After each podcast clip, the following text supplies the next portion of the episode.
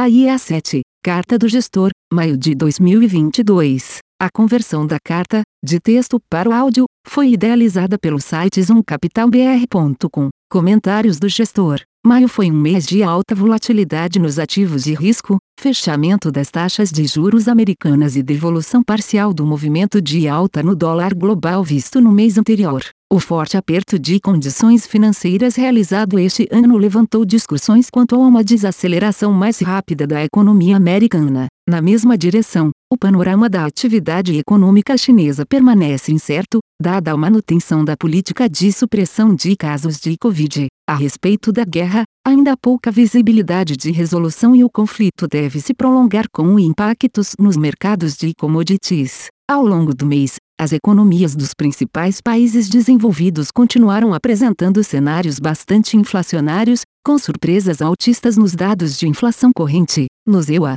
por exemplo, a medida de núcleo permaneceu em patamar muito acima da meta de inflação, registrando uma alta de 0,60%, puxada principalmente pelo componente de serviços. Nesse contexto, os principais bancos centrais globais continuaram na trajetória de aperto monetário e permanecem firmes no discurso de combate à inflação, mesmo diante das quedas nas bolsas e de certa desaceleração em alguns dados de atividade. Em sua reunião, o Federal Reserve subiu juros em 0,50% e sinalizou altas da mesma magnitude para as duas próximas reuniões, apontando riscos inflacionários como determinantes da magnitude dos seus próximos passos. Ademais, o processo de redução do seu balanço foi delineado, começando com um ritmo mensal de 47,5 bilhões de dólares a partir de junho e passando para um ritmo de 95 bilhões de dólares em setembro. Na Europa, membros do Banco Central Europeu seguem reconhecendo as fortes pressões inflacionárias no bloco e vêm reiterando a intenção de seguir o plano de retirada de estímulo.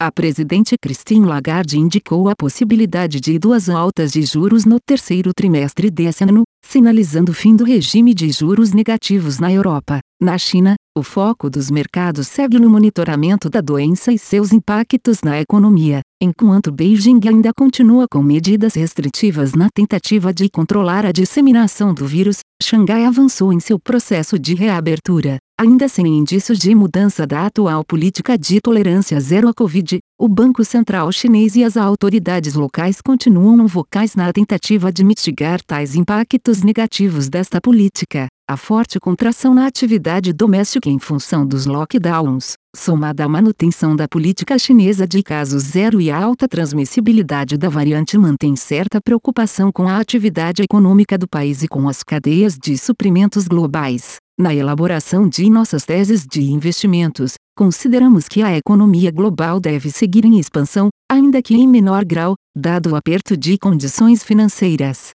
O ponto de partida positivo do balanços das empresas e famílias e a recuperação do emprego com a reabertura servem de suporte ao ciclo econômico, mas o processo de remoção de estímulo monetário continuará e os riscos de recessão mais à frente vêm crescendo. Os dados de atividade, que estão em desaceleração, voltam a ter importância para avaliar o impacto do aperto nas condições financeiras. A inflação, dos preços ao consumidor e de salários, segue como principal variável a ser monitorada. A guerra entre a Rússia e a Ucrânia continua acentuando os descompassos entre oferta e demanda vistos nessa retomada. O prolongamento desse conflito e a persistência da incerteza com relação à economia chinesa representam um risco adicional ao ciclo econômico, dado que um novo choque inflacionário em uma inflação global já elevada pode exacerbar os efeitos de segunda ordem. Os policymakers dos países sistêmicos continuam na direção de redução do estímulo monetário para conter esses efeitos. Dessa forma,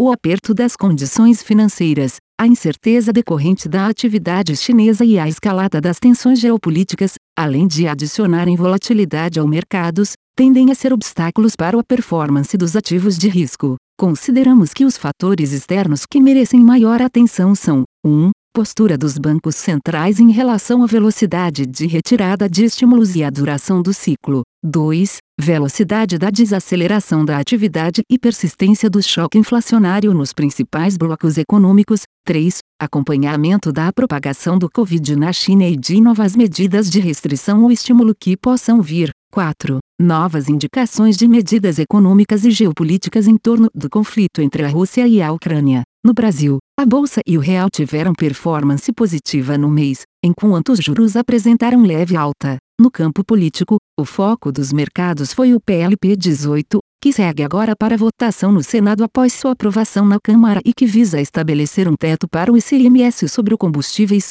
energia elétrica e telecomunicações. Caso o texto seja aprovado na íntegra e todo efeito seja repassado aos consumidores, estimamos um potencial custo fiscal de 90 bilhões de reais por ano para os estados e uma eventual queda de 1,7% na inflação. Além disso, a privatização da Eletrobras foi aprovada no TCU e a expectativa atual é de que a oferta pública seja realizada durante o mês de junho com um fluxo total de cerca de 25 reais a 30 bilhões para a União. Ademais, Pesquisas eleitorais divulgadas mostraram interrupção da trajetória de melhora das intenções de voto no atual presidente Bolsonaro, com aumento nas intenções de voto no candidato Lula. A viabilidade de uma terceira via segue distante. No cenário econômico, os dados recentes de inflação continuam reforçando um ambiente doméstico altamente inflacionário. Em sua última decisão, o Copom subiu a taxa de juros em 1% e antevio um provável ajuste adicional, porém de menor magnitude.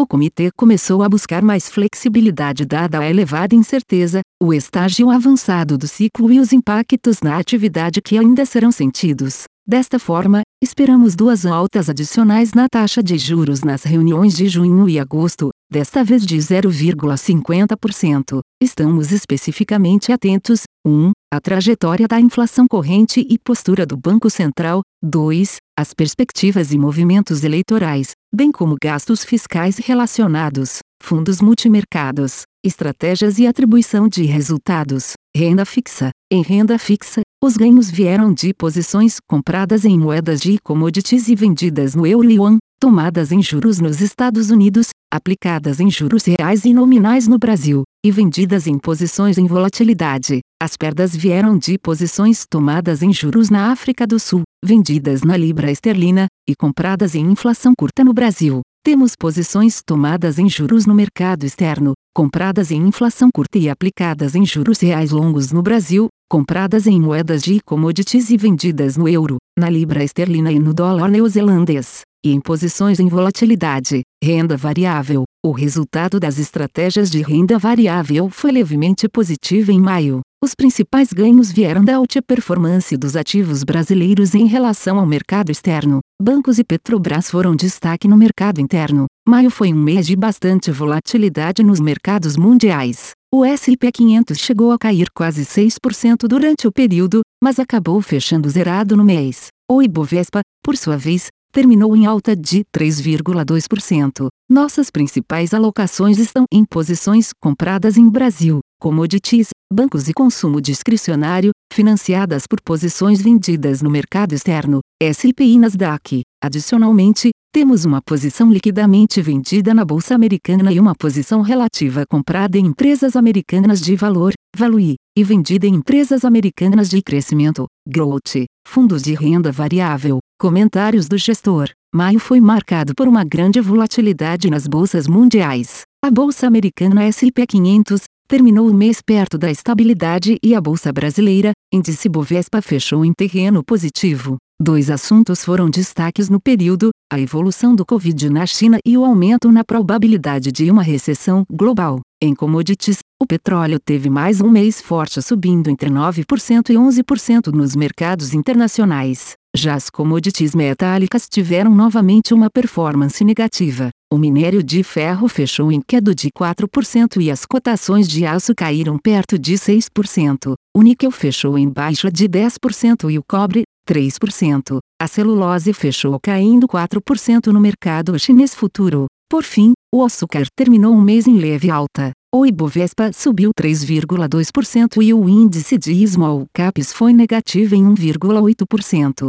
Por sua vez, o Bahia AM Valuation fechou em alta de 2,3% no mês, o Bahia AM Mid Caps Valor subiu 0,4% e o Bahia AM Long Biased foi positivo em 2,7%. Exposição das carteiras. Mantivemos uma carteira diversificada ao longo do mês com uma média de 33 papéis. A posição média comprada nos fundos long only foi de 94% e o beta médio foi de 99%. A posição média comprada no fundo long biased foi de 53% e beta médio foi de 57%. As maiores posições compradas estão, hoje, nos setores de bancos, commodities e consumo discricionário. Contribuições positivas. As contribuições positivas ficaram concentradas em posições no setor de locação de veículos e bancos. Localiza e Movida continuaram mostrando uma boa performance operacional com a divulgação do resultado do primeiro trimestre. Itaú e Bradesco UT performaram o mercado após a divulgação de resultados com uma dinâmica de receita e controle de custos melhores e uma qualidade de crédito mais em linha com o esperado pelo analistas.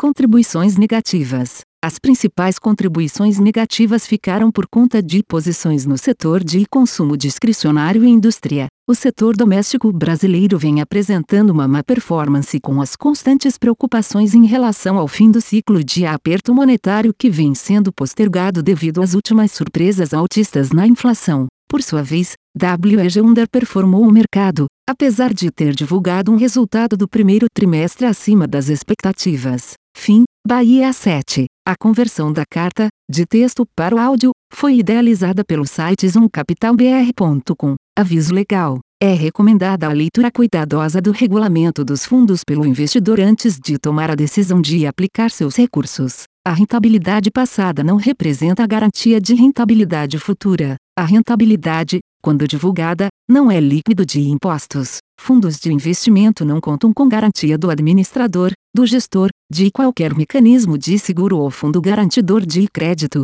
FGC. Para avaliação da performance de um fundo de investimento, é recomendável a análise de, no mínimo, 12 meses. A gestora não se responsabiliza por quaisquer decisões tomadas tendo como base os dados deste documento. As informações aqui contidas têm caráter meramente informativo e não constituem qualquer tipo de aconselhamento de investimentos ou oferta para aquisição de valores mobiliários. Os investimentos em fundos de investimento e demais valores mobiliários apresentam riscos para o investidor. Os fundos de ações com renda variável podem estar expostos a significativa concentração em ativos de poucos emissores, com os riscos daí decorrentes.